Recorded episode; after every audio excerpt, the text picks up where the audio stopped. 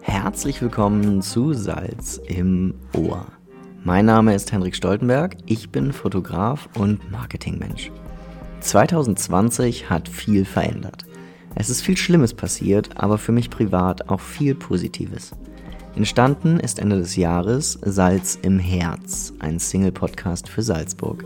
Dieser ist aktuell aber in der Sommerpause und nun ist es Zeit für ein neues Format. Dieser Podcast spricht mit Menschen. Es geht um das berühmte Salz in der Suppe. Mich interessiert, was jemand macht und wieso er das tut. Woher kommt der Antrieb für das Tun und Schaffen und wie war der Weg bis zum heutigen Tag und natürlich noch viel mehr. Ich freue mich auf tolle Gäste, hoffe auf Inspiration, Lernen und einfach schöne, schöne Gespräche.